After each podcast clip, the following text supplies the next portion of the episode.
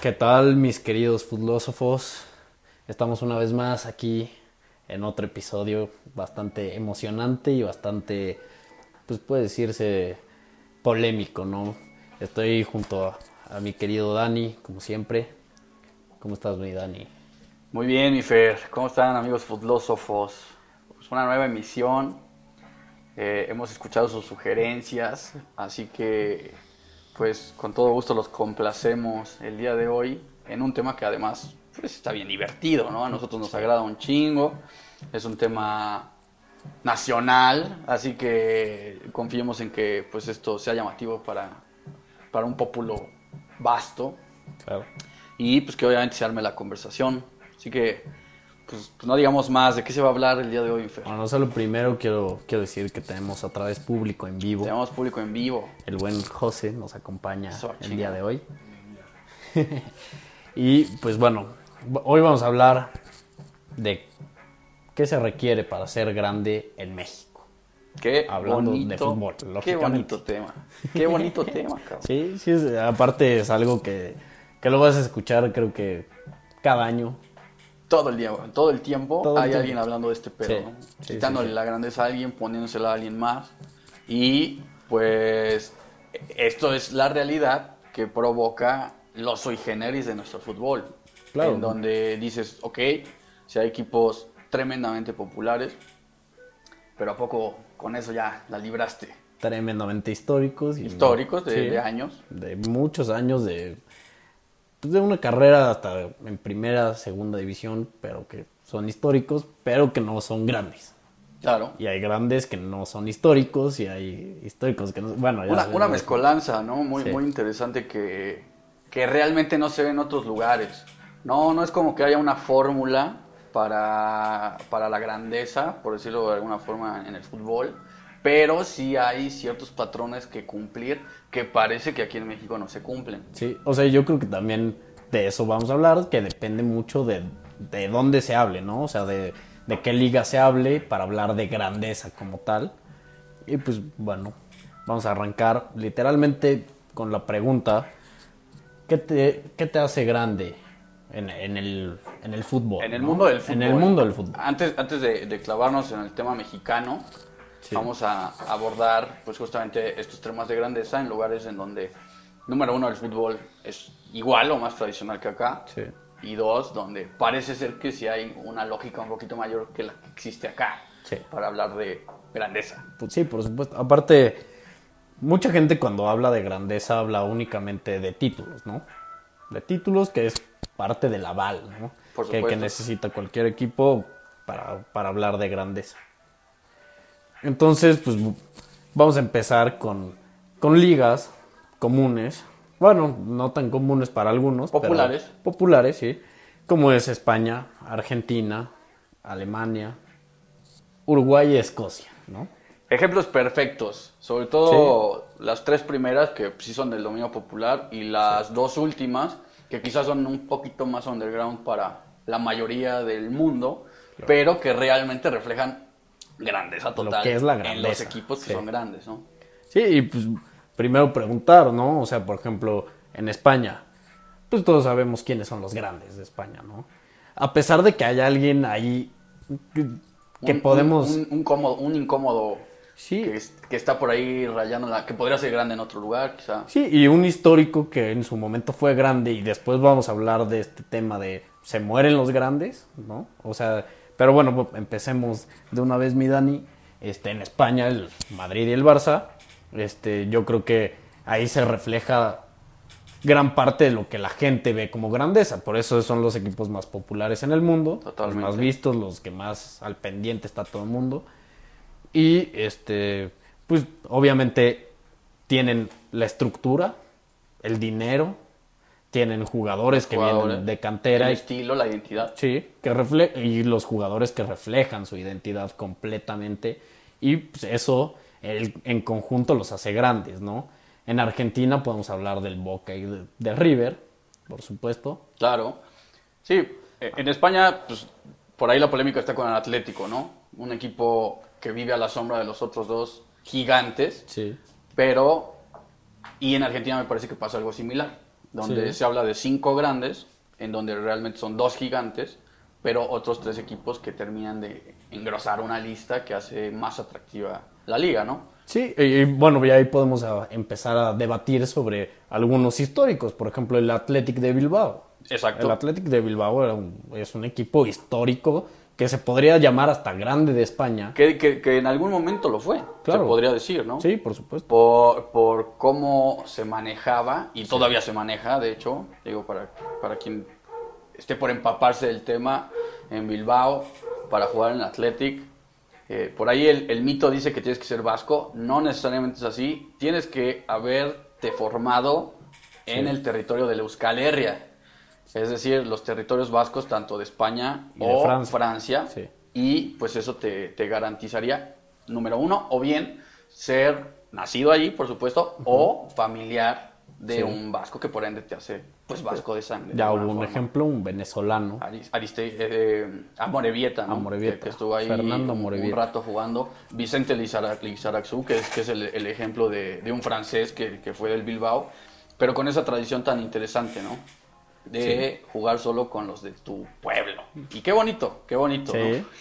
Sin embargo, pues el tiempo le fue comiendo la fórmula, llegó, llegaron una serie de, de preponderantes que hicieron que, se complicara el asunto y se fue. Y pues bueno, no hay mucha duda, el Real Madrid el Barcelona, podríamos hablar muchísimo del tema, pero somos filósofos, así que eh, por ahí daremos por sentado que se sobreentiende quiénes son estos equipos.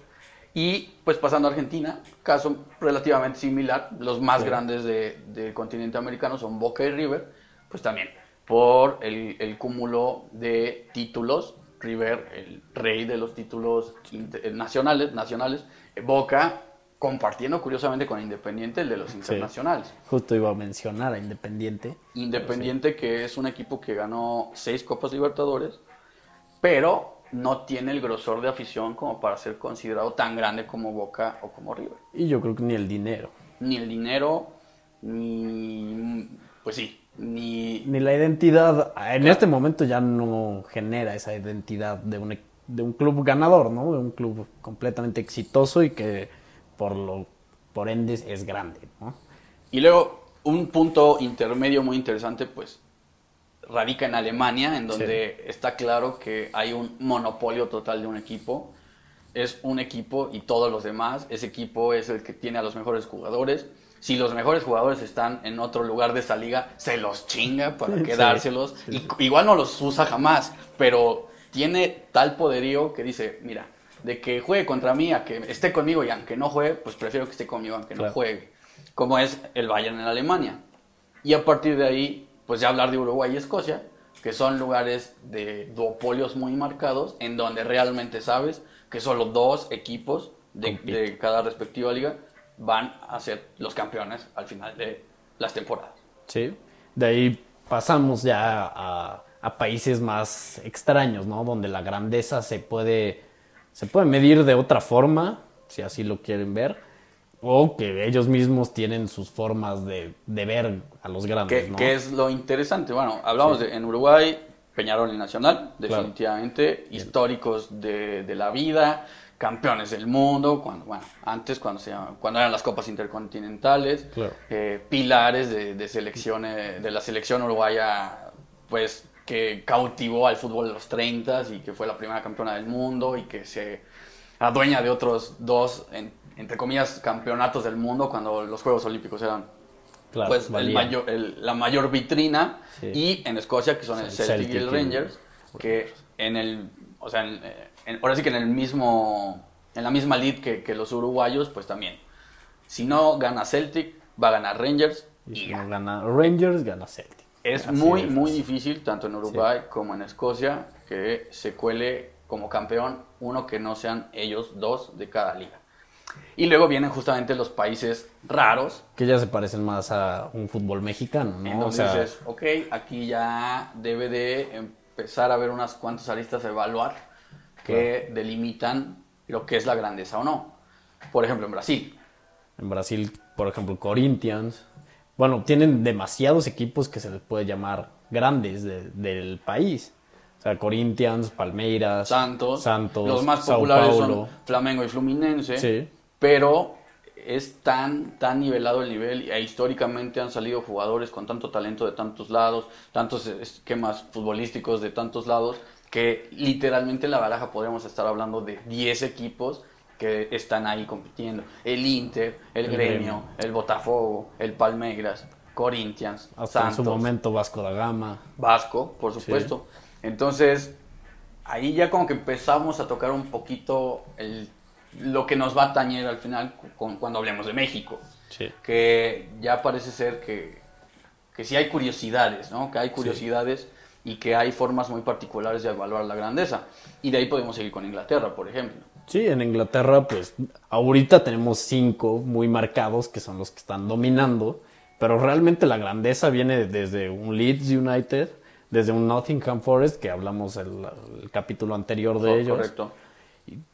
Y, por ejemplo, ahora se puede empezar a meter al Manchester City, que es un equipo que realmente hemos hablado de él, pues no tiene esa historia como tal. pero parece que la va a forjar. Y, lo- y lo Exactamente. curioso es que a tiempo presente ya podemos estar hablando del Chelsea como un equipo grande de Inglaterra, Sí. cuando realmente hace 20 años no existía. No o sea, existía. Existía como nadie. club, no era nadie, no era nadie, ¿no? Sí. Entonces, pues en la baraja está el United, está el Liverpool, que son los más ganadores, Sí. pero pues están justamente los demás, ¿no? El Arsenal, el Chelsea, el City ahorita, el Leeds United, que fue grande en la década de los 60, de los 70, el Nottingham Forest, que ganó dos Sí. Champions. Entonces, ya se empieza a complicar. Sí, sí, y más se complica cuando hablamos de una liga interesante, moderna, Nueva. nueva, realmente, 20 Sí. años, poquito más, como es la MLS, ¿no? Más joven que yo. Y que yo. Sí, por supuesto. No, no es cierto, no que yo, me encantaría, pero pues así es la vida, ¿no? Sí. Pues, ¿Quiénes son los grandes del MLS, Fer? Pues realmente no se sabe quién es el grande, grande de la MLS, pero yo tengo muy, muy buenos recuerdos, o bueno, varios recuerdos de escuchar acerca del Columbus Crew, acerca del DC United, que fueron los más ganadores en su momento. Después En los el- inicios. Sí, en los inicios, porque volvemos a lo mismo, es una liga bastante joven. Después al Al Houston Dynamo. Houston Dynamo, Y el que quizás siempre ha sonado por ahí es el LA, el LA Galaxy, Galaxy. ¿no? Yo creo que ahí también se habla mucho del tema marketing, ¿no? Totalmente. Cómo son los buenos estadounidenses, así, ¿no? Al, al- al buen American Way, Sí.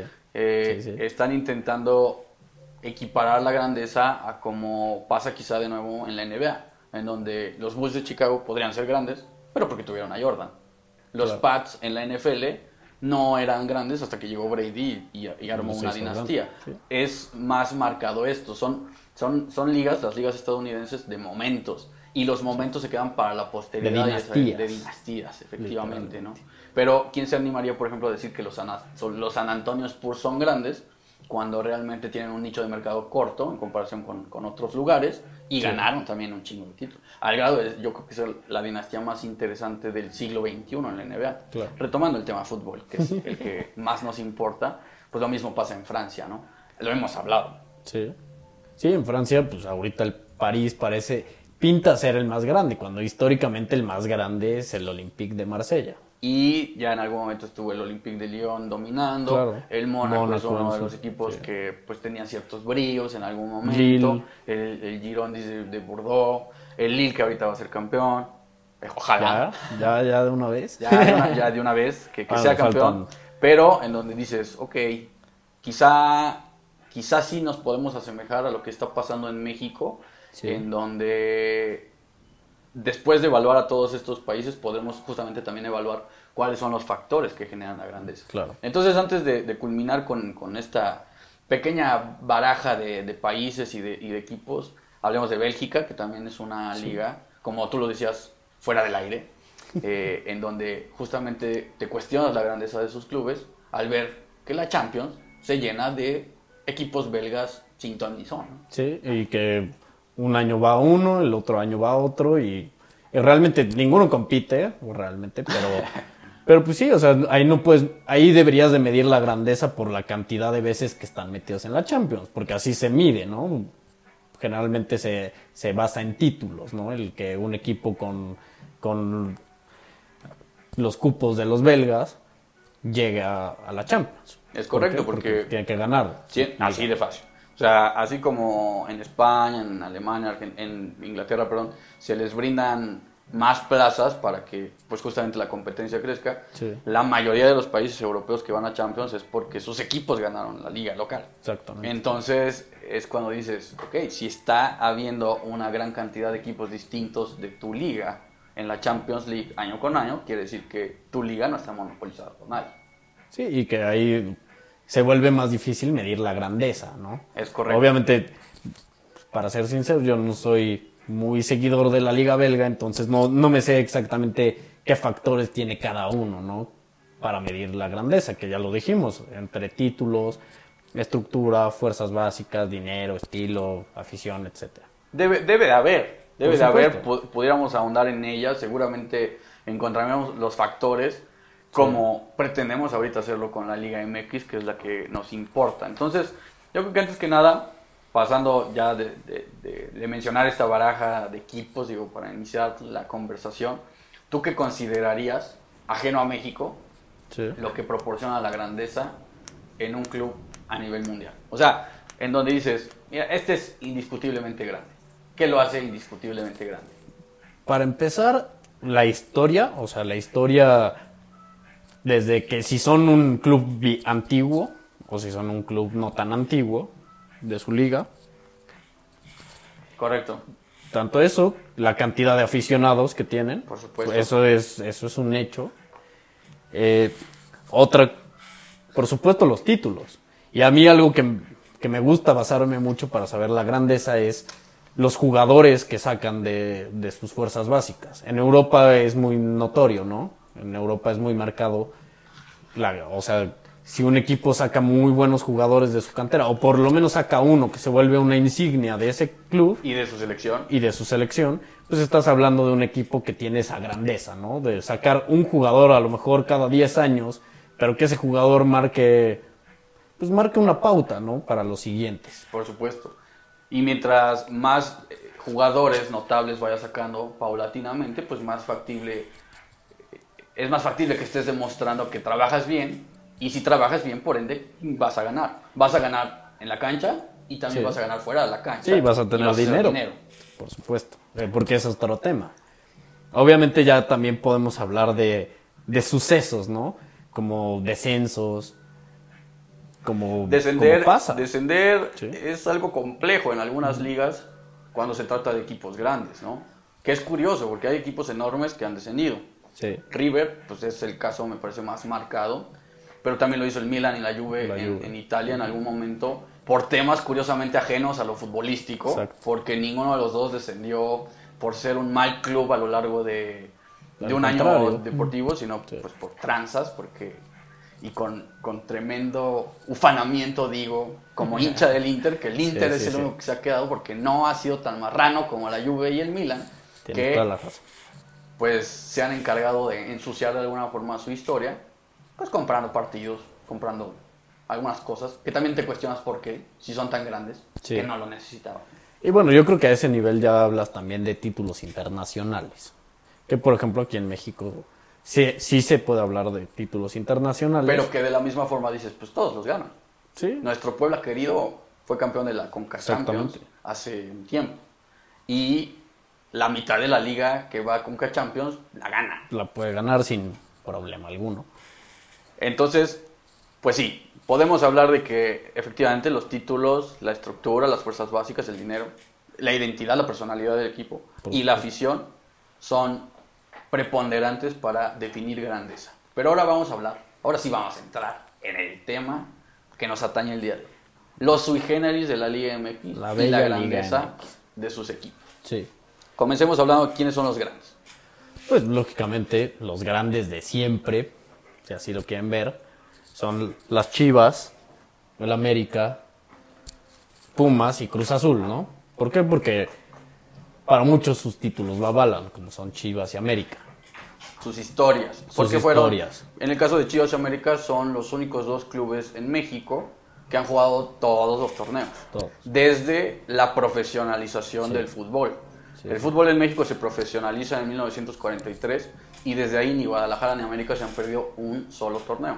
Pumas y Cruz Azul llegaron después Sí. y tuvieron factores ahí interesantones que los hicieron grandes y ahí sí yo ya voy a empezar justamente a remarcar estos sui generis de la liga A en donde yo les pongo a putearlos, claro, yo les pongo comillas y sé que el aficionado de, de Pumas sobre todo se va a ofender quizá, el de Cruz Azul tal vez, aunque es la comidilla de, de- de tantos años, pero también, pero sí abren el debate, ¿no crees? Sí, por supuesto. Y yo siento que, que también el, el tema de haberlos vuelto grandes fue como en Estados Unidos pasa por, por una época, una racha muy ganadora. ¿no? O sea, lo- la tuvo Pumas en su momento, que después va y los refrenda. Entrecomillada, entrecomillada, Sí. porque yo recuerdo que a Pumas, desde que yo nací, Sí.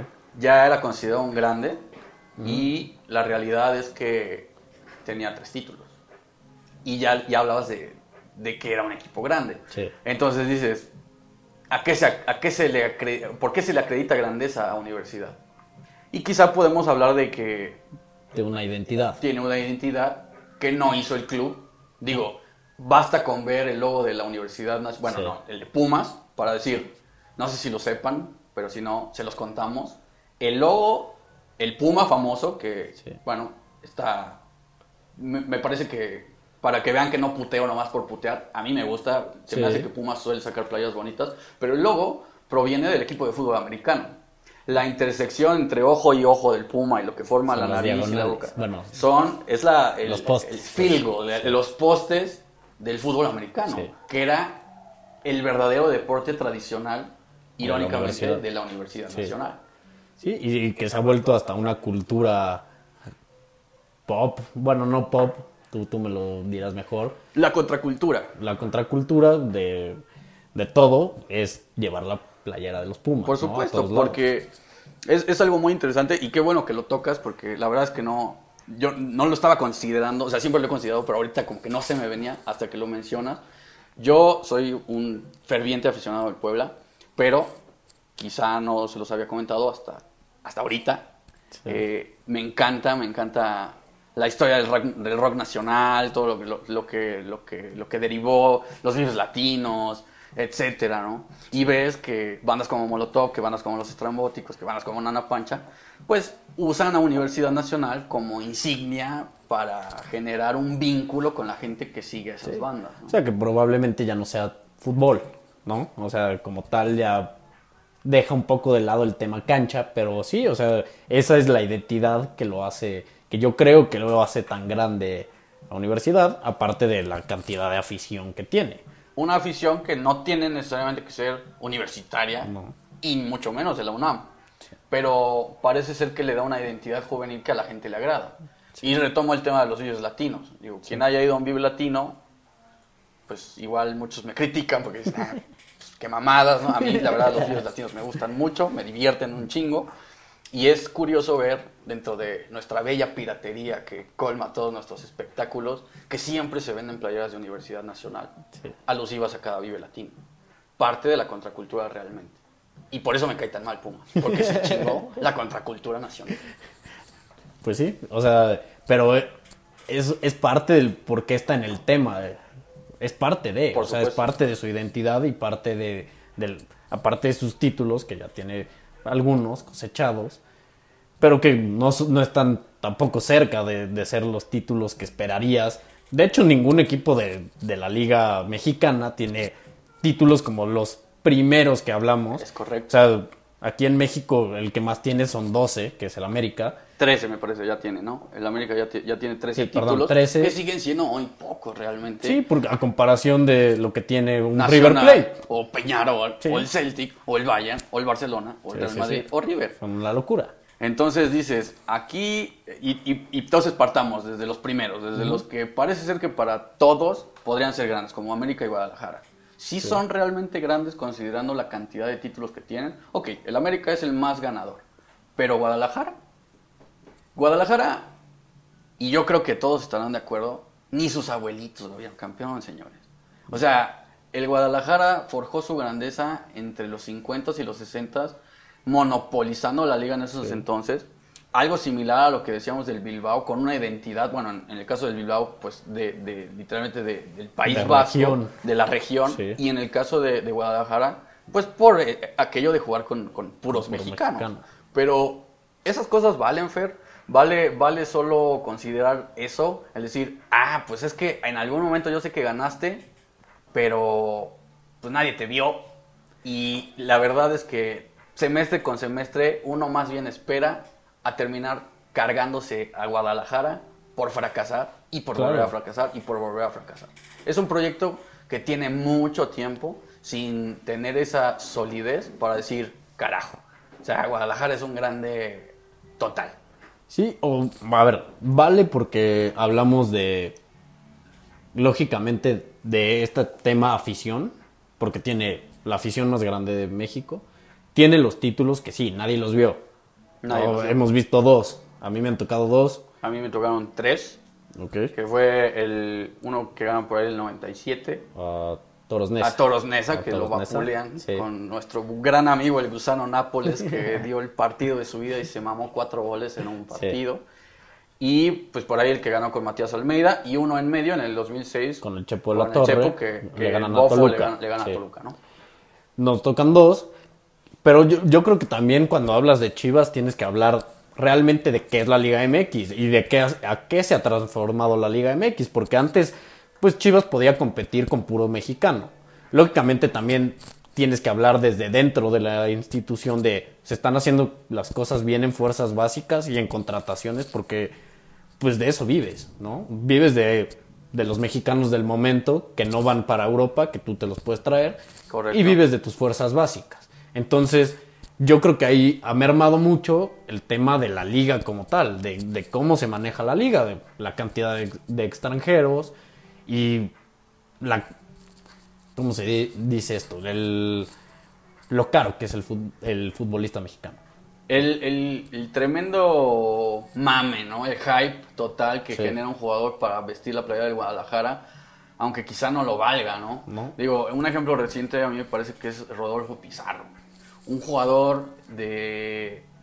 De buenas Un, un hechuras. prospecto, un, un jugador de buenas hechuras en Europa puede valer más barato que Pizarro cuando llegó a Guadalajara, que valió como 15 millones de dólares. Sí. Lo cual es una locura.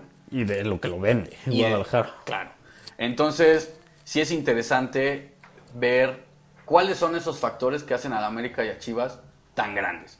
Ok, vamos a darle el beneficio de la duda a la América. Sí es el que más ha ganado. Perfecto. Pero aquí hay una realidad. Tienen ese factor que no hay en ninguna otra parte del mundo de dos países poblados por mexicanos. Sí. En donde no solo eres un equipo hiperpopular en tu país, México, sino en Estados Unidos. Sí, porque estamos hablando de 32 millones de mexicanos viviendo en Estados Unidos. De los cuales básicamente la mitad le va a la América y básicamente la, la La otra mitad mitad le va a Guadalajara. Habrá aficiones para todos. a Cruz al Puebla, sí. en Nueva York hay un chingo de poblanos, Sí, por ejemplo. sí. Pero, Porque nos gusta la fineza, ¿no? por Los supuesto, poblanos. Nos gusta convivir con, con Sinatra, con Alicia Keys y con Jay-Z. Sí, pues. pues, Pero, pues sí, ok, vamos a darle aquello a, al América y al Guadalajara. Tienen una popularidad grandes. comparable con, ahí sí, con la de cualquier equipo del mundo, sí. pero se quedan cortos en lo demás, ¿no crees? Sí, o sea, porque realmente, bueno, compiten bien en, en temas internacionales, en títulos internacionales, aquí hablando de México, que no son los que más tienen No. títulos internacionales. Rayados, por ejemplo, Sí. pues hizo, digo, en, en este siglo ha sido el que más nos ha representado en el Mundial de Clubes, Sí. por ejemplo, ¿no? Atrás Pachuca. Pachuca, que fue que ha sido el único que ha ganado un título internacional ajeno al, a, a en donde pues, todos ganamos, ¿no? Pero, entonces, ¿cómo, cómo verías tú? ¿Sí podrías poner en polémica o vislumbrar a futuro que alguno de los dos dejara de ser grande? ¿O será que su afición los va a rescatar para toda la vida? Yo creo que el tema de Chivas ya empieza a ser preocupante. O sea, a, a mí como mexicano, porque volvemos a, a este Aquel tema. pa- patriotismo. aquel pa- patriotismo bizarro que tenemos los mexicanos, pues nos gusta que ganen los mexicanos, según, Sí. según esto, ¿no? Que gane un equipo de puros mexicanos, pues no está mal. Y que haya un equipo que trabaje con puros mexicanos, que antes se reflejaba muchísimo en la selección nacional, ahora ya no. Ya que sí, que, que tiene sus jugadores chivas ahí, porque los tiene que tener, ¿no?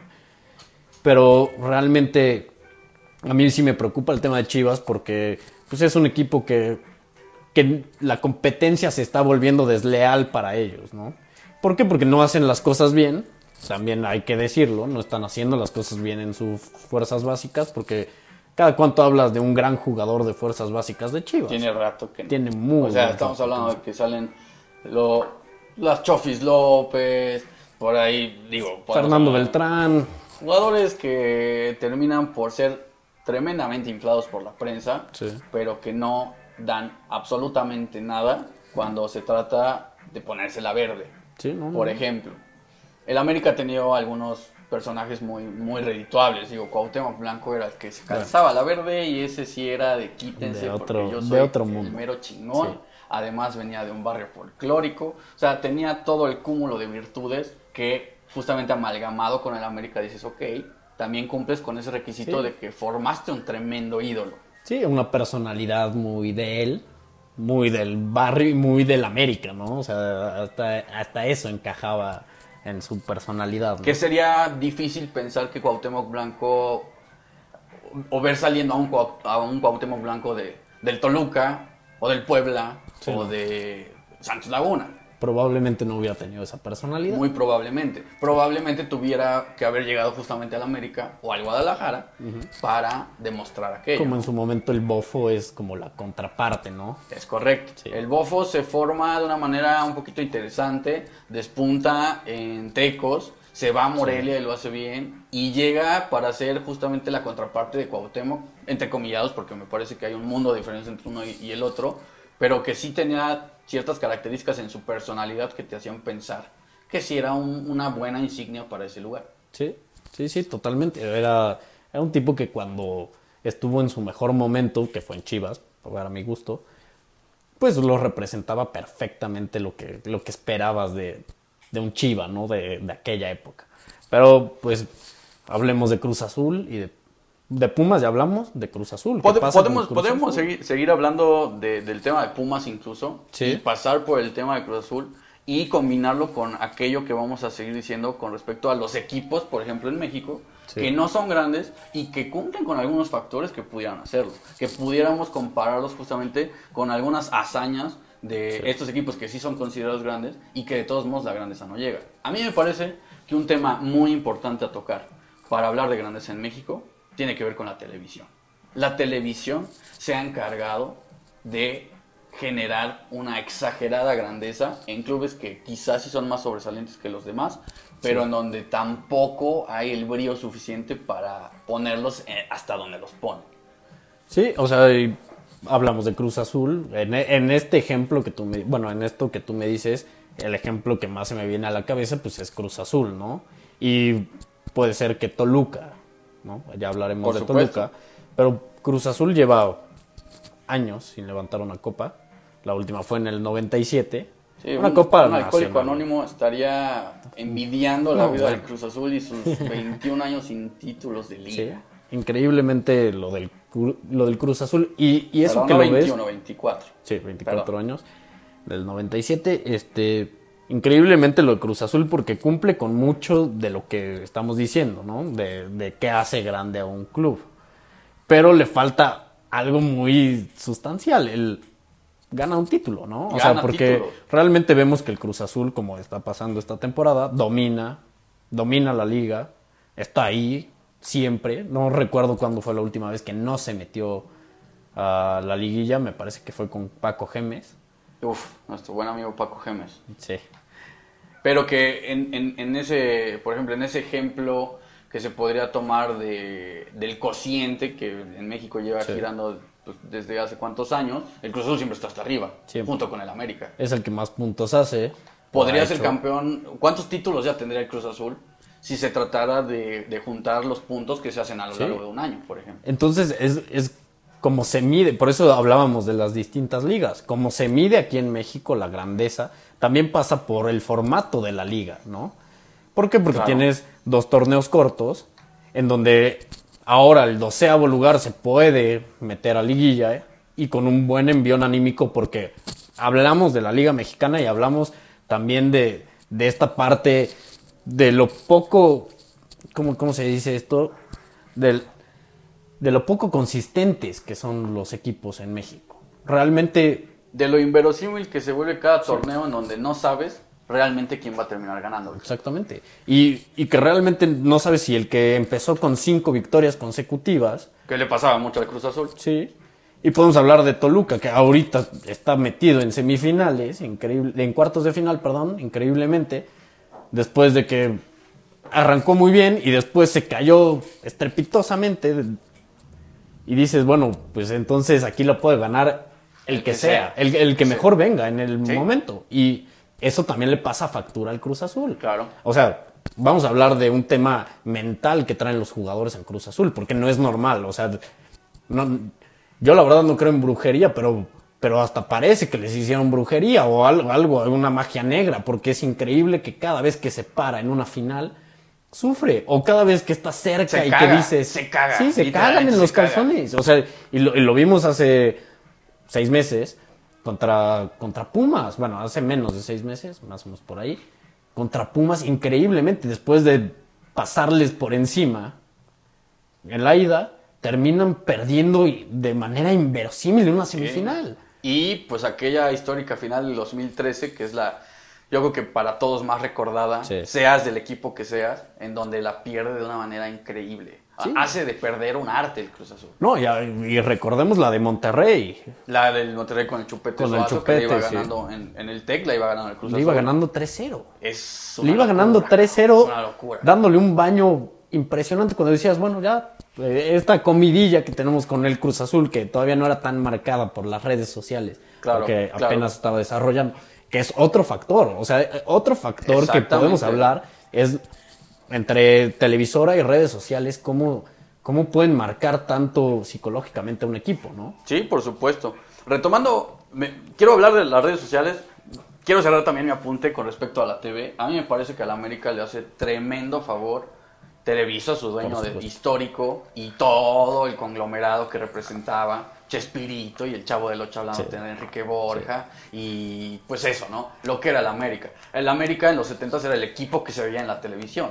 O sea, veías a su rival, pero cuando jugaba con el América. Eh, y, y, pues eso pasaba, te lo vendían por todos lados. Pensabas que era lo único que había. Sí. Guadalajara era la contraparte. Y también le pasa a Pumas, en donde José Ramón Fernández, por qué no decirlo, Sí. fue el que marca esa cultura antiamericanista en donde se asocia indirectamente con universidad para decir, miren, aquí también hay un equipo institucionalmente importante que puede, que puede ser grande. Y es ahí ya cuando vienen esos factores que por tanto tiempo estuvieron callados, como el de Pumas y sus pocos títulos, como el de Cruz Azul, que se fue diluyendo y que solo hasta Sí. que llegaron las redes sociales comenzaron a ser más objetivo el debate, por decirlo de alguna forma. Claro. Y bueno, de hecho, pues es parte de, de todo, ¿no? O sea, por ejemplo, Pumas saca muy buenos jugadores de cantera. Tanto que te- al más grande que ha, Por que ha dado esta nación, o sea, Hugo Sánchez lo sal- sale de, de Pumas y es cuando se empieza a hablar de, de quiénes son los Pumas. Que parece ser que ese es uno de los grandes factores que a la universidad le ha ayudado. Que en, la, en esa época, finales de los 70, principios de los 80, sabías que universidad sacaba buenos jugadores. Sí. Digo, porque además de Hugo, que es definitivamente el, el- el máximo exponente, salió nuestro amigo el doctor García, Claro. salió Jorge Campos, salió el Beto Aspe, salió Claudio Suárez. O sea, sí hubo una gran cantidad de jugadores que, como decíamos, ahí sí engalanaron, Sí. engalana- engalanaron a la selección nacional. Y con una identidad muy marcada, porque todos eran tipos de carácter muy marcado, de una personalidad bastante, bastante puma, si así lo quieren ver, que ahorita a lo mejor a los que les estemos hablando, que son más millennials, probablemente no entiendan lo Ya lo que es. Una, la personalidad de, de un jugador salido del Pumas, porque eran técnicos de la casa toda la vida.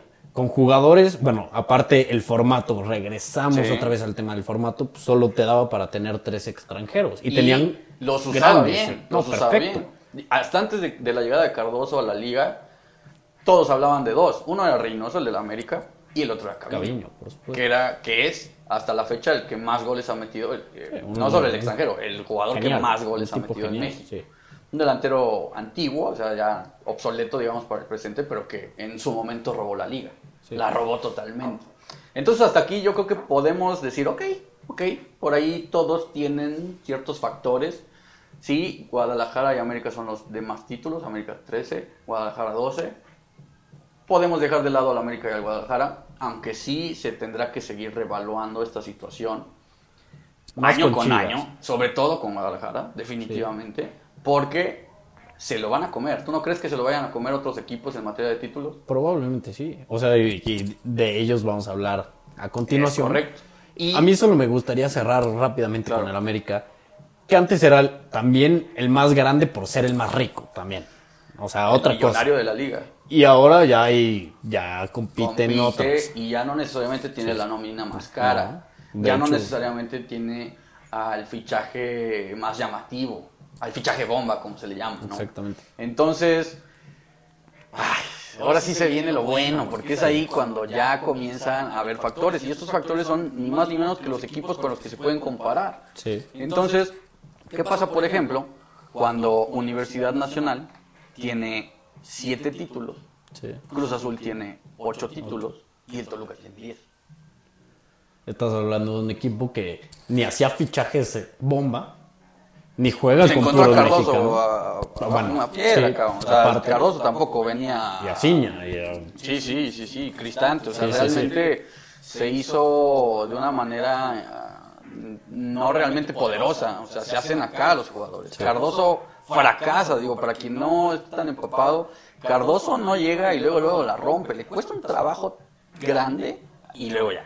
Se va una locura. una cosa del... Pero ¿qué pasa con el Toluca entonces? ¿Por qué no es grande el Toluca? ¿Qué le falta al Toluca? probablemente afición. O sea, realmente volvemos a la parte de qué es el fútbol mexicano, ¿no? O sea, porque solo así podemos medir la verdadera grandeza en México, entendiendo perfectamente lo que es el fútbol mexicano. Pues no es el equipo que más gente mueva? No, no es el equipo que hace los fichajes bomba, Tampoco. ni el más rico, ni el de la cancha más grande. ni el de la cancha más grande. No se llena su cancha. Por supuesto O no. sea, Cardoso mismo se quejaba de. Sí. eh, eh, yo me acuerdo de declaraciones de Cardoso ganando títulos diciendo: este, este título va dedicado a la gente que vino a lo largo del torneo. Porque no venían. O sea, vienen sí, hasta sí. que ya en la final, pues sí, vamos a llenar la bombonera. Hasta la eso somos parecidos en Puebla. Sí, com- eh, convencieros de, alguna forma. Sí, sí, sí. Y yo creo que, por ejemplo, en el caso de Toluca, atañe a algo muy marcado. El Toluca viene de una familia de Alcurnia. El Toluca viene de la familia 10, con la que bautiza el nombre del estadio y, y que todavía es dueña del club, con, con don Valentín 10 en el presente. Un capitalista de cepa en México, pero que no representa la identidad quizá del toluqueño. Y que por ende no hace atractiva en demasía al Toluca para los mismos toluqueños. Y probablemente es porque un este equipo de Toluca no tiene esa identidad marcada como hemos mencionado de Chivas, de América y de Pumas. Cruz Azul todavía puede fluctuar en, en sus Sí, identidades, si así lo menos, quieres sí, ver. Porque Sí. de hecho Cruz Azul, combinando la cantidad de copas entre pues la liga, la copa, ahora sí que la conocida copa, y algunos otros torneos, la- las intercontinentales, las Conca Champions, era el de más títulos en algún Sí. momento. Más incluso que la América, ya combinados todos ellos. Pero se empezó a diluir. Y otro ejemplo, además del Toluca, de un equipo que no es considerado grande y que podría equipararse en algunos factores, es el León. El León, Sí. así como Guadalajara robaba la liga en los 50 y 60, también el León. Y de ahí salió, por ejemplo, la, to- la Tota Carvajal, ahí jugaba el Dombo López, y, y por ahí sí tenía argumentos. Pero terminan por volverse clubes nada más regionales. Sí, o sea, y que de hecho tuvimos al bicampeón León Correcto. hace no mucho y al campeón León que vigente todavía. Vigente campeón. y que realmente no, no los consideras tan grandes como Chivas, América, Cruz Azul, los antes mencionados. Que tuvo que pasar un calvario de 10 años, de más de 10 Y yo creo años, que esa es su gran mancha. Yo creo que es, a a mí me gusta esa historia de León porque sí te demuestra el abolengo del equipo. No es grandeza, no, es, no son sinónimos, tiene un abolengo, Sí. tiene una alcurnia pero no le, no le, no le vale para, para lograr cosas. Pero sí es interesante ver cómo el León pasa un purgatorio total de más de una década en segunda división, pomposamente en aquellos entonces llamada Primera A, ahora Liga de Expansión, la chingada, le cambian nombre todos los días, pero en donde pues sí se quedó en, en un tema solamente regional, ajeno que pues tuvo un envión después de descender. ¿no? Claro, y con una afición entregada a su Ahí sí, equipo. fervorosa Sí. total. Con escándalos en primera división. violenta, apasionada, en un estado muy interesante porque uno, uno a veces evalúa la identidad de Guanajuato y dice, "Pues, qué estado tan tranquilo, pero en la, como le dicen, la, la ciudad que nunca duerme, Sí. pues el León es religión, pero solo en León. No, no es común que fuera del territorio guanajuatense te la pases viendo a gente de León. No, Y de hecho ahí también tiene tan, tan arraigados son a sus equipos que el propio Irapuato tiene está dividida, ¿no? O sea, puede- puede- Está- está podría Irapuato, decirse que está, sí, que Parece está que. Guanajuato tuvo, pues sí, tre- tre- tremenda tradición futbolera en donde hasta cuatro equipos llegó a tener en, en- en primera, ¿no? Entonces, eh, digo, porque estuvo el, el odiado Curtidores, ¿no? Que ya, ya seguramente alguien va a resaltar y no nos importa un carajo, es el Puebla y se callan, pero Es el pues Puebla, sí, realmente sí ha tenido una tradición futbolera y el León es el que mejor la ha manifestado. Entonces ahí ya con Toluca podemos ver, ok, no son los títulos lo que definen la grandeza. Con León es, no es solo la tradición, no es solo eh, el- la dinastía que en algún momento se generó, la que generó la grandeza, ajeno a que León tiene los mismos títulos que Cruz Azul. Sí. Ocho. Sí, sí, sí. Y increíblemente es un equipo que dentro de la cancha siempre intenta mostrar una, una identidad, una identidad muy marcada, ¿no? Que es de buen trato de balón, de un fútbol ofensivo y e increíblemente no, no se le da el espacio para, para hablar de, pues es mejor que Pumas, ¿no? Es más que Pumas. Sí. Así, así de claro y de sencillo debería de ser el discurso, ¿no? Yo, yo quiero plantearte algo. Dime, ¿No será justamente que la televisión desaprovechó en su afán de vender a, a tal grado al Guadalajara que no pasaba nada con él, a Universidad que mucho tiempo no pasó nada con él? ¿No será que la televisión misma perdió oportunidades de generar grandeza en algunos equipos? Por ejemplo, en el Toluca. ¿Qué, qué hubiera pasado si la televisión le hubiera dado más realce a lo que pasaba con Toluca? A lo que pasaba con Pachuca en algunos entonces. Probablemente sí, o sea, probablemente sería, estaría en el tema de conversación, porque realmente, vamos a decirlo, tanto las redes sociales, que ya vamos a tocar un poco más a fondo qué pasa con las redes sociales en el fútbol mexicano y en esta parte de la grandeza, como la televisora, pues tú, tú si estás escuchando todos los días el mismo discurso de que los únicos grandes son estos dos, pues al final de cuentas... Te pues, programan, Sí, te te programan. crees, o sea, no, no porque no tengamos formas de pensar propias. Pero parece ser que es así. Sí, o sea, pero parece ser que... Y de hecho los ves en programas de, de fútbol aquí en México, que realmente un Toluca hace un gran torneo y se habla dos minutos del Sí. Toluca. Sí, sí. Alvarito Sí. Morales, eh, eh, una de las insignias de la televisión deportiva mexicana actual, te lo dice quitado de la pena. Sí. Dejemos este tema aparte porque no vende. O sea, así de huevos Así- y así es el fútbol mexicano. Sí, o sea, increíble. volvemos una vez más, y perdón que sea tan repetitivo, a decir, ¿qué es el fútbol mexicano? Bueno, es, es esto.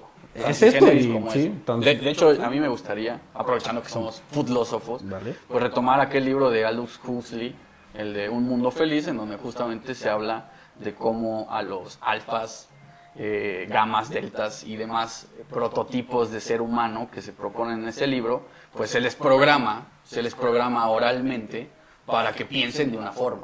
Claro. Y, y- y pasa lo mismo. Si todos los días te dicen el América, el América, el América, el Guadalajara, el Guadalajara, Y, la vas a y tú prendes la televisión y lo que te gusta ver es, es programas deportivos y lo único de los únicos que escuchas hablar es del América, del Cruz Azul, y de las Chivas y de los Pumas, pues en tu mente pasa que ya no vale no, el otro tipo de conversaciones, o sea, y no, no vale hablar de otro tipo de, de equipos porque realmente pues parece que no existen. Es incluso la que, la que te va a identificar con los demás. Sabes que ahí puedes llegar a un lugar común en donde pues puedes justamente identificarte con, con- con el ajeno. Vamos a hablar de América, de Guadalajara, que son de los que todos hablamos.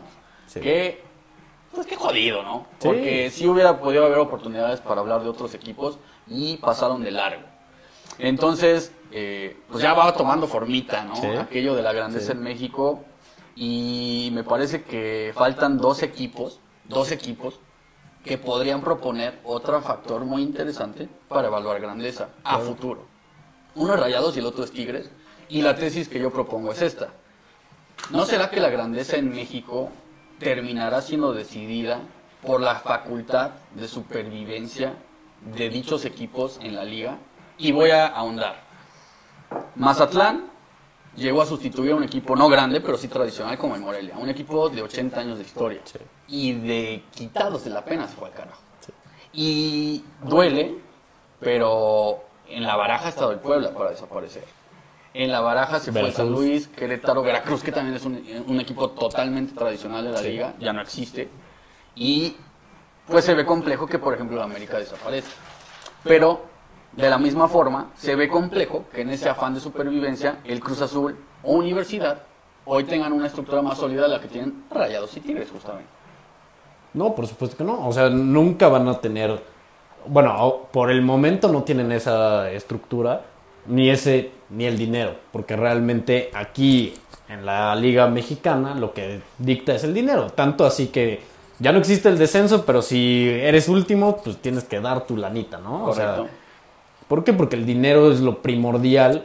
Lo vimos con Veracruz, no le podía terminar de pagar a sus jugadores. Patética situación. Patético. Patética. Patético, triste. Triste verdaderamente triste. fue secuestrado por cuántos y cuántos directivos, ¿no? Sí. Y ya Fidel Curi, pues una, una, una joya, una joya de la que se podría hablar todo un programa, ¿no? De, de ese, de ese tipo de directivos que cambian todo, este no lo hizo para bien. Como No, Y que terminan siendo vetados de por vida de... De un lugar, De un de- lugar. en este caso de la Federación y de la Liga MX.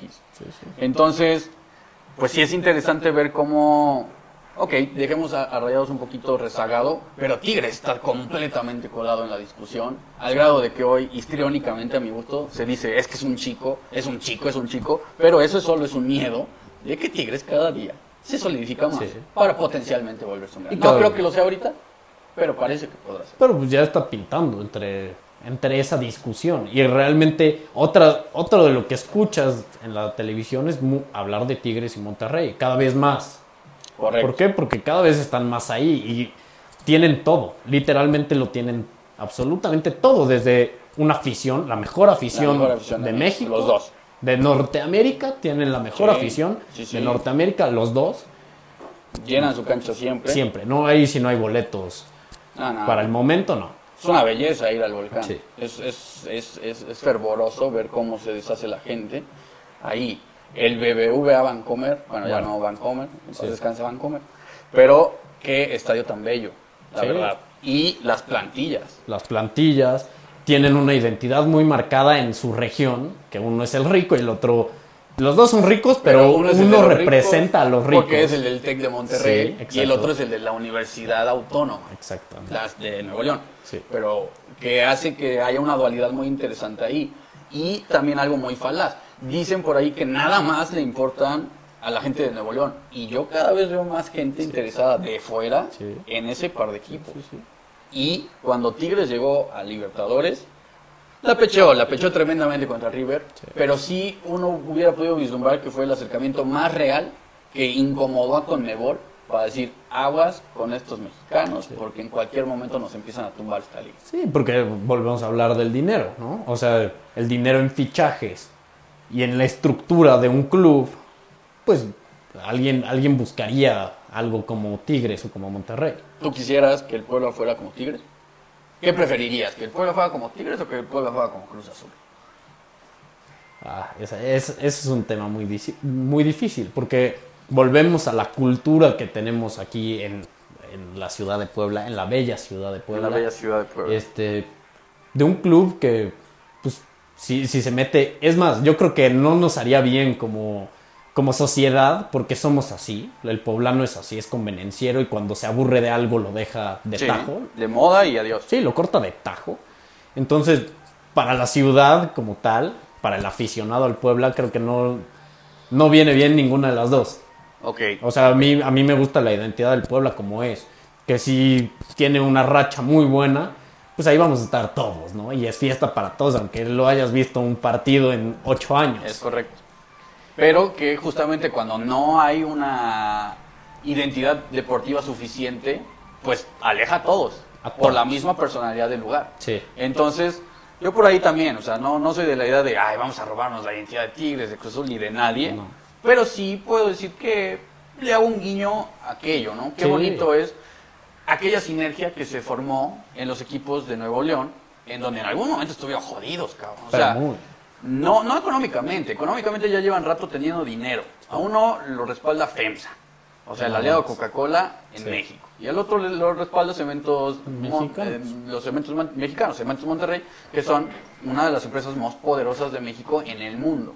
Sí. Pero en donde fue la afición, que incluso en los peores momentos siguió ahí. Cuando sus jugadores se burlaban, cuando pelearon descensos, Tigres Sí. incluso descendió, siguieron ahí. Y estuvieron a punto de volver a descender. Claro, todavía. Sí. Y ya, ya con más dinero. Ya, ya, no, ya en estos 2000 En los 2000, Sí. si no me recuerdo, con Daniel Guzmán. Claro, De travieso, sí. Y pues esa sinergia que se formó, ¿no? en donde en algún momento alguien se le prendió el foco de decir, bueno, carajo, tenemos todo. La gente llena nuestros estadios, vendemos toda la cerveza del mundo, Sí. el merchandising abunda. Es impresionante ir al volcán, Sí. a meterte a la tienda de Tigres y ver que venden cientos de gorras. Tenemos esa rivalidad que solo en, en partes muy marcadas del mundo vemos. Porque realmente, o sea, la rivalidad Tigres, Mon- Tigres Rayados. Tigres Monterrey, sí. Ajá, bueno, Rayados de Monterrey. Ra- Rayados de Monterrey. Este, Es pasional. es demasiado pasional, Más pasional incluso a veces que el América Guadalajara. por supuesto. Yo sé que el, el- el aficionado pasional, recalcitrante del América de Guadalajara se va a ofender. Sí. Pero como ópulo total, como grueso de la población que le va a un equipo, Sí. muchísimo más fiel la de Rayados y la de Tigres que la de América y Guadalajara. Per cápita. Per cápita, Per claro, cápita. por supuesto. Y pues sí se paraliza la ciudad. En la semana se habla de- de- del juego. Sí. Eh, de hecho, hay veces, hay, hay, hay trabajos paraliza. en donde no se trabaja el otro día. Sí. Porque se sabe que va a haber es fiesta. faltismo, va a haber faltismo Sí, en los trabajos por, por esta situación. Y yo definitivamente pondré en la baraja a Tigres para en un futuro más cercano de lo que a veces se piensa, para quitarle un lugar a Universidad o a Cruz Azul. Y si no, a Guadalajara, ya se verá. ¿Y por qué se dice con tanta tajancia que se puede cambiar? Pues porque ya hubo ejemplos de grandes muertos Sí. en México. Atlanta y Necaxa. Tan fácil y tan sencillo. Que los prim- fueron realmente los primeros dos grandes, ¿no? Sí. Los primeros que la gente veía. En Realmente, bueno, Televisa era dueño de, Necaxa en algún Necaxa. Sí. Al Necaxa lo, lo- lo jode cuando cambian la identidad y deja de ser Necaxa para pasar a ser el Atlético Español. Sí. A nadie le gusta esa situación. Y bueno, el Atlante se va diluyendo, pues porque el América, porque llega a Universidad, porque Cruz Azul era exitoso en los 70s y pues ahorita los abuelitos y mucha gente que ya en paz descanse era la que seguía el Atlante hasta Sí. que termina yéndose. Se va a Cancún. Necaxa se va a Y Aguascalientes. todavía gana en Cancún un título. Cuando llega, Sí. pero cuando llega. Sí, sí, sí. Pero, pues es aquel fútbol romántico que ya ni existe en México. Sí, ¿no? En donde sí dices, mira, aguas, es un, es Un una echada de ojo, deberían de, Sí. de- de poner ahí estos equipos grandes, que me parece que no son el América, o sea, el América yo creo que va a seguir ahí, pero los demás, para ver que la grandeza puede irse. Sí, totalmente. O sea, y yo. Y, y planteamos esta pregunta: ¿Lo- ¿los equipos grandes mueren? Pues con este ejemplo de Atlanta y Necaxa, yo creo que sí. Creo también que los bríos del Guadalajara o del Cruz Azul o la institución que es la Universidad Nacional harían un poquito más complejo que pasar. Claro. Sin embargo, en la baraja está la Tigre. Seguro, seguro. Ok. ¿Qué tendría que hacer un equipo grande para morirse? O sea, aparte de irse a segunda un, un tiempo prolongado, porque para mí, porque así somos en México, o sea, no solo es en Puebla, en Puebla es demasiado marcado, si así lo quieres ver, Sí. pero en México, cuando un equipo se vuelve intrascendente, pues su afición dice, Lo deja, pues lo adiós, deja o sea, porque- que te vaya muy bien. Porque justamente, de Sí. ¿con quién voy a hablar de este tema? Sí. Yo cuando iba a ver al Puebla a, a la segunda, a la liga, a la primera, a la chingada, como se le quiera decir, sí hubo momentos donde íbamos 500 personas a la cancha. Sí. A una cancha de 42 mil personas. Dos, O sea, dos veces mundialista. Dos veces. aparte. Diego Armando Maradona clavó goles. Y no iba nadie. Entonces, habrá- habremos de ver. Habremos de ver. A mí, pues al menos poner en la mesa eso. Que no se echen a la maca, ni Guadalajara, ni Cruz Azul, ni Pumas. Porque vienen otros equipos. Sí, y bueno, yo, yo realmente creo que, por ejemplo, al Guadalajara, la propia liga, yo creo que lo salvaría. Ok. Que lo está estos- salvando. Lo está salvando y no, porque al- a, la vez cada vez se vuelve más trabajoso que, que Guadalajara sea un equipo rentable, o sea, si lo quieres ver, o sea, rentable en cuanto a títulos. Al, en al trabajo en a- cancha. Sí, al en trabajo, cancha. ah, Porque exactamente. ese es el tema. Que rentables económicamente siguen siendo. No, Venden playeras, pero totalmente. Y por ahí sí lo que los rescata es que en proyectos que no existen, Sí. pues llega alguien que medio les recuerda la identidad, como Matías Almeida. Sí. Curioso porque nada que ver con México. Viene Nada que ver con como River, tampoco. O sea, pero viene de ahí, ¿no? Sí. que no es eh, un jugador eh, remarcado, no es el muñeco Gallardo, por ejemplo, ni fue Enzo ni nada, fue un jugador salido de River. Importante si se quiere, Sí. pero hasta ahí. Y que es el que te tiene que venir a recordar a México, el Guadalajara es un equipo interesante. Increíblemente, sí. ¿Cómo, cómo, cómo, ¿Cómo ves el futuro de Chivas, de Cruz Azul y de Pumas, concretamente? Chivas, Cruz Azul y Pumas. Mira, Pumas yo creo que va a ser este equipo que pelee el meterse a la liguilla cada temporada. Un equipo que, que va a pelear bien por meterse a la liguilla y que, y que va a haber momentos de buenas, buenas cosas de Pumas. Pero realmente yo creo que de, de entre esos tres es el proyecto más interesante, si así lo quieres ver deportivamente. Porque ya porque no son un club adinerado. Entonces tienen No. que regresar a las bases de lo que alguna vez fue Pumas. De tener mucho jugador joven, dinámico de cantera, pero que realmente no les va a alcanzar para mucho más. Que saben que terminando una temporada van a vender a sus principales figuras. ¿Cierto? Probablemente retengan A un par. Sí, a Un un par. par o a- en alguna temporada puedan retener a todos y, y- pero a la siguiente seguro que los venden. De Cruz Azul al Cruz Azul lo veo ganando el título ya. Ya pronto. Ok, ok. Ya el Cruz Azul yo creo que ya, ya está ya está cerca de cada vez está más cerca porque Digo, por ley de probabilidades uno esperaría, ¿no? Sí, o sea, y deja tú la ley de probabilidades. Yo creo que yo creo que no lo están haciendo mal. Hasta el mismo tema de las contrataciones, de quién traen como técnico, cada vez se están formando más de una idea de esto es lo que necesita este equipo. O sea, un- un- una persona que, que les empiece a quitar ese chip, que digan, ve, puedes Sí, ganar. sí, sí, el- Y lo puedes ganar todo, el pinche todo día. O sea, literalmente. ¿Por qué? Porque es el equipo que más puntos hace. Tan fácil, tan sencillo. Totalmente. Y que avasalla, si así quieres ver a muchos, los avasalla. Y que ya no pierdes con el América, con esa frecuencia que perdías, ¿me entiendes? O sea, era como un Claro. tema hasta... ¿Cuánto tiempo pasó sin ganarle al América? No, Yo no, y- recuerdo. Y, era, era curioso. Le, le mando saludos a mi amigo Aldo. Por ahí la otra vez le aventé una indirecta que Suazo es más que Cabañas y lo sostengo. Pero también rescato una frase que le encanta decir que es muy cierta. Hace unos años, unos cuatro años, el Cruz Azul iba ganado 3-0 al América, terminado el primer tiempo. Sí. Y Osvaldito Martínez, que jugaba con el América, la arenga que pone en el túnel antes de salir al Sí. segundo tiempo les dice, les metemos un gol y se cagan. Sí. Y fue lo que pasó. Sí. Y el América terminó ganando ese partido con un gol de Silvio Romero al final, un 4-3, que dices, para la grandeza del Cruz Azul esto habla muy mal. Sí. Y justamente yo creo que es eso. Bueno, empezando con Pumas, a mí sí rescato eso, así como me caga que se haya robado la contracultura, me gusta aquello de que un equipo que justamente no tiene ni la infraestructura ni el dinero suficiente co- como para competir, a veces sí haga recordar a su jugador, sobre todo al que viene de sus inferiores, Sí. que juega en un equipo de tradición, de abolengo y de grandeza.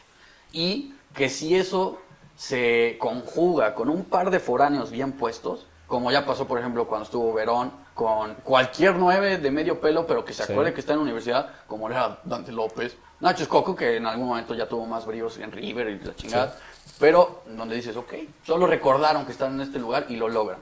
Entonces, me agrada, me agrada. Y que tiene su impulso de vez en cuando, de vez ¿no? en cuando. De vez en Cada- cuando sabes que, que- la va a cagar 10 torneos y en el 11 va a, a, a A ser llegar a la final y quizá le va probablemente ser ganarlo. campeón. sí.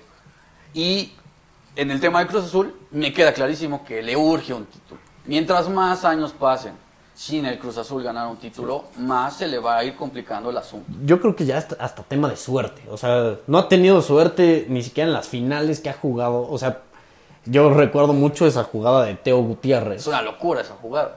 que no la puede empujar el A Chaco. medio metro. No, perdón. Teo que le no pega al Chaco Sí. y no la puede empujar Teo. Teo a medio metro la, la- la- la pega en el poste. Sí. Y es cuando dices, si la suerte te hubiera acompañado el día de hoy, hubiera sido campeón. Pero porque no- de eso no se hubiera repuesto en América. Seguro. Sin duda alguna. No, no, no, e- esa generaba el campeonato, pero Sí. ¿no crees que eso ya tiene que ver con un inconsciente colectivo en donde incluso está tan contaminada la identidad del Cruz Azul en ese aspecto que incluso el jugador cuando llega a la gran final se caga como dijeron Por supuesto, por supuesto, no, claro, o sea, y, y yo creo que la única forma de quitarlos de eso, porque, o sea, juegan bien, juegan bien al fútbol, lo demuestran todo el año, todo el año, todos los años. Siempre. Le falta el pararse en una final y a lo mejor tener ese golpecito de suerte, ese golpecito de suerte de decir, ok, pues ya, ya vamos 2-0 en el 80, ya, Mete el 3. Ahora sí, ya, ya, o- a, a empújala, guardar, adiós. empújala ya. Sí, sí, sí. Pues, por el bien de Cruz Azul, ojalá Sí. pase. Ojalá pase, Sí. digo. Uno que también es aficionado a un equipo que no gana mucho, que gana poco, a decir Sí. verdad. Pues sí entiende, se pone empático con esa situación en donde dices, uy, es doloroso. Es doloroso ser la comidilla de, de todo un país, en Y- ese tema. Y ya si quieres, empieza a trascender fronteras. Lo, lo- Sí, lo no, no, no. Tú pecheado. lo hablabas. de Sí. Cuenta, cuenta, cuenta Bueno, que- eh, le mandamos saludos al billonario al billonario. eh, que tiene su canal de YouTube. Véanlo, es, es bastante bueno. Es peruano, habla de, de fútbol sudamericano, generalmente de Libertadores. Y siempre mete en la conversación a México, porque pues, en el tema de que si regresan, que si esto. Y siempre menciona, empieza haciendo un- una serie de preguntas en base al tema de que va a hablar. Y como a base de chiste, termina diciendo: ¿Y por qué Cru- Cruz Azul es tan pecho frío? Sí. Así de El así, Frustra Azul. El Frustra Azul aparte. Ya habla de el Sí. Frustra Azul, ya es un tema internacional Sí. aquello del Frustra Sí, Azul. sí, sí. Y lo ves en los comentarios de sus videos. Pero bueno, Y así como ya hablamos de Chivas, Cruz Azul y Pumas y qué les puede pasar, ¿qué le va a pasar a Tigres?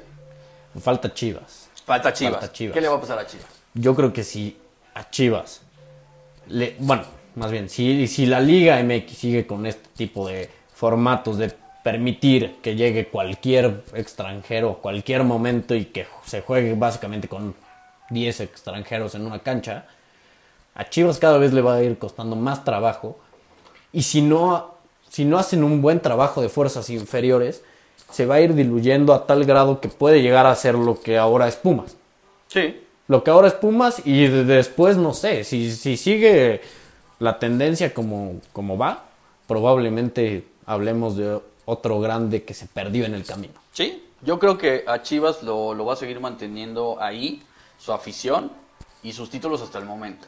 Creo yo que los títulos de a poco se lo van a ir comiendo. Ya estamos hablando de que Toluca, que León están por ahí, Tigres va a seguir ganando títulos. Y bueno, la otra parte es definitivamente la afición, que la afición millennial y la centennial más, pues igual ya, no- ya no tiene tanto arraigo con el club nacional en comparación con el club internacional. Entonces dices, Sí. si le voy a ir a un equipo que no me da nada a lo largo de tantos años y mejor le voy a un equipo que quizá está fuera de mi país, pero me da y me da y me da, pues lo sigo más, lo sigo con más Sí. fervor. Por supuesto. Entonces, pues, pues no es mal augurio ni mal agüero para nuestros amigos de Chivas, ni de Pumas, ni de Cruz Azul, pero ojalá le echen ganas y pues sí ponen en la mesa a Tigres, que tiene los méritos. Sí, y Tigres yo creo que va a terminar siendo el que le quite ese puesto a todos los anteriores.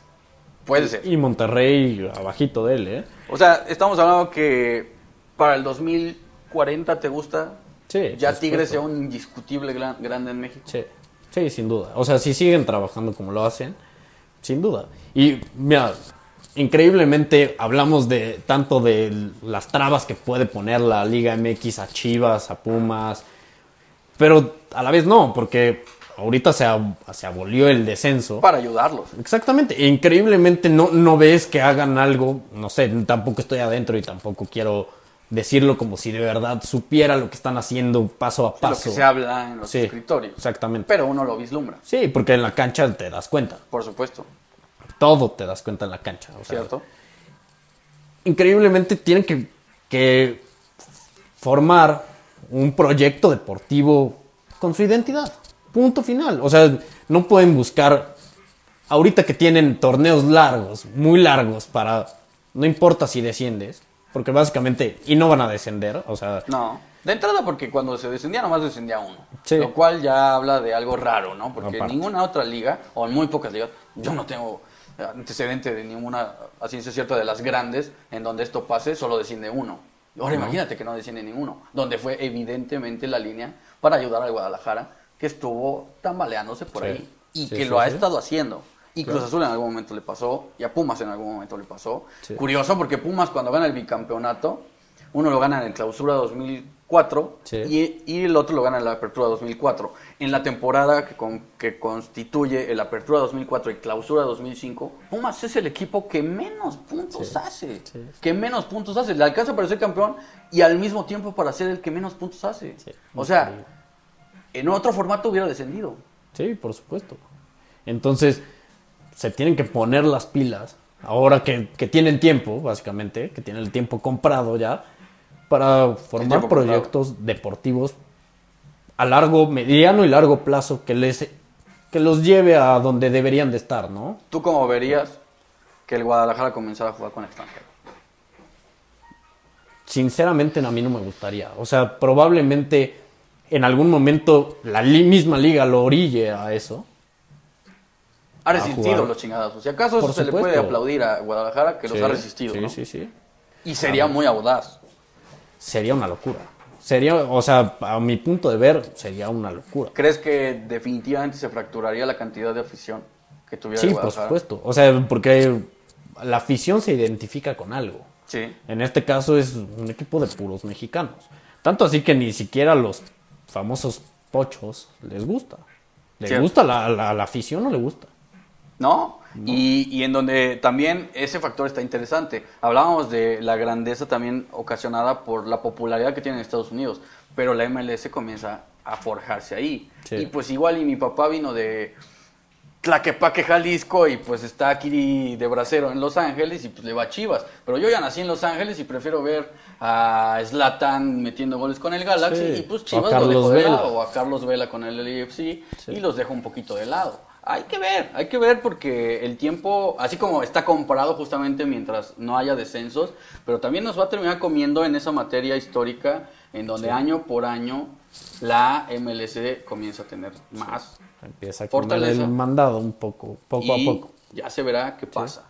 Y no son tontos porque también contratan mexicanos del momento. ¿sabes Claro, claro. Ya, ya aquí se repatrian muy, muy pocos. Pizarro del que hablábamos Sí. está ahí, Alan Pulido está Jürgen ahí Damm. y ya les gusta tener como que a ese jugador insignia Sí. proveniente de la Liga MX, Sí, porque se fue. Cavallini, porque se fue Rui Díaz, porque se fue Darwin Quintero, es decir, aguas también, será un tema para otra ocasión, pero a mí me parece que también va a ser Mella, va a ser Mella en la Liga. MX. Y déjenos en redes sociales si les apetece ese tema de ML MLS contra Liga MX. Yo les sugeriría que dijeran que sí. Porque, pues está bien chido. La verdad es que la MLS pasó de ser la repugnancia total a un lugar en donde cada vez tienes que voltear más a ver. Sí. Porque hay cosas que se hacen de formas Bastante buenas. buenas. buenas. Sí. ¿Cómo concluirías? Pues yo concluiría que los grandes mueren, Ok. que si no hay, que, que no hay afición que sostenga, por lo menos en México, no hay afición que sostenga el fracaso rotundo de un mal llamado grande, si así lo quieres ver, Sí. o de un grande. Y este, pues ¿Consideras tajantemente que los, bueno, los cuatro que mencionamos, los popularmente conocidos como Sí. grandes, sí son grandes? yo a Pumas creo que no lo pondría tanto en la discusión. Ok. ok. Y sí metería al Toluca, por supuesto. pues sí. Por supuesto. Por materia de títulos. Sí. O sea, es un equipo que, está ahí. Le- les falta. No llenan todo el, la lista, ¿no? No, no, no. Llenan toda la lista, pero sí, me parece que sí son bastante grandes. sobre todo a Pumas lo considero un histórico, no un grande. Sí, yo también. Sí. Y si Cruz Azul y Chivas se atontan, Aguas. van por el mismo Aguas. camino de, de Atlante y Necaxa, Pues, para mi gusto. ojalá por el bien ¿Tú de cómo concluirías, mi Dani? No, bueno, eh, ok, yo, yo le doy su total punto de grandeza a la América. Sí creo que es el equipo más grande de México, Sí, totalmente. sí. Creo que Guadalajara todavía puede estar en la baraja por aquello de la afición y que todavía los, Los títulos, títulos. respaldan, pero coincido totalmente. La van a tener que seguir trabajando, ojalá los proyectos comiencen a respaldarlos de nuevo, pero tampoco es como, ay, es que tiene tres años que no pasa, o tiene diez. A ver, el Guadalajara fue grande por los 60, por los Sí. 60, es ahí cuando se hace grande, cuando tiene, cuando comienza a tener títulos. Entonces que comiencen a trabajar sus proyectos, que el Cruz Azul gane un título, porque creo que también, si gana un título el Cruz Azul se le destapa el corcho para empezar a ganar ahora sí como tiene que Yo, ganar. yo creo que sí, o sea, si el Cruz Azul gana el primero, Adiós. ahora sí agárrate, porque Sí. si, si vienen mostrando lo que muestran torneo a torneo, pero ahora sin, sin ese gusanito en la Sí. cabeza que los hace cagarse en medio de los partidos, ahora sí a ver qué, qué pasa, a lo mejor se vuelve una dinastía. Correcto. Que bien decías, ya no le, ya no le hace tanta mella el América en los torneos. Ahora que no le hagan mella ningún equipo, ni el América ni nadie, en las finales. Sí. Veremos. Y, por supuesto, Pumas, coincido, es un equipo tradicional, totalmente respaldado por la institución tan grande que es la Universidad Nacional Autónoma de México, Sí. pero hasta ahí. Y por su identidad. Por la identidad y por el robo flagrante a la contracultura. pero, pues si yo veo más cerca de la grandeza a mediano y largo plazo a Tigres que Sí. a por lo menos uno de estos tres mencionados, que no es el América, los otros tres, alguno va a ser suplantado, me queda clarísimo por Tigres. Y ¿Qué pues, el? Puebla. Nah, no, es cierto. No, eh, confiemos en que el Puebla en algún momento esté en la discusión. Se ve tremendamente difícil, no es el tema, Sí. nomás se, se pretendió ser jocoso, igual no lo logré, no me importa un carajo, yo soy del Puebla y eso es lo que sí me importa. Pero, pues, la verdad es que se me fue muy rápido este programa, A Rey, mí también, porque, a mí también. Pues no me chingues, o sea, qué, qué tema tan interesante. Un gran creo, programa. Creo que este va a generar la conversación que queremos y pues síganos proponiendo, pues porque también se trata de que o sea, ya lo, lo hacemos aquí en directo tú y yo, pero lo hacemos realmente todos los filósofos, Sí. ¿no? Sí, pensando en los filósofos. Pues perfecto. Pues que les vaya muy bien. Este fue el tema del día de hoy. Muchas gracias por seguirnos. Síganos en redes sociales, no lo olviden. Y denos tema. Conversen con nosotros, por favor. Conversen con nosotros, ya mientras más vayamos creciendo, pues se pueden venir sorpresillas, como Sí. dijeron por ahí, alguna dinámica, alguna Algún invitado. Que ya Y tendremos uno ya próximamente. sorpresas, habrá ya habrá sorpresas, sorpresas, comenzaremos a, a codearnos Sí. con, con- con la gente del fútbol, como le dicen.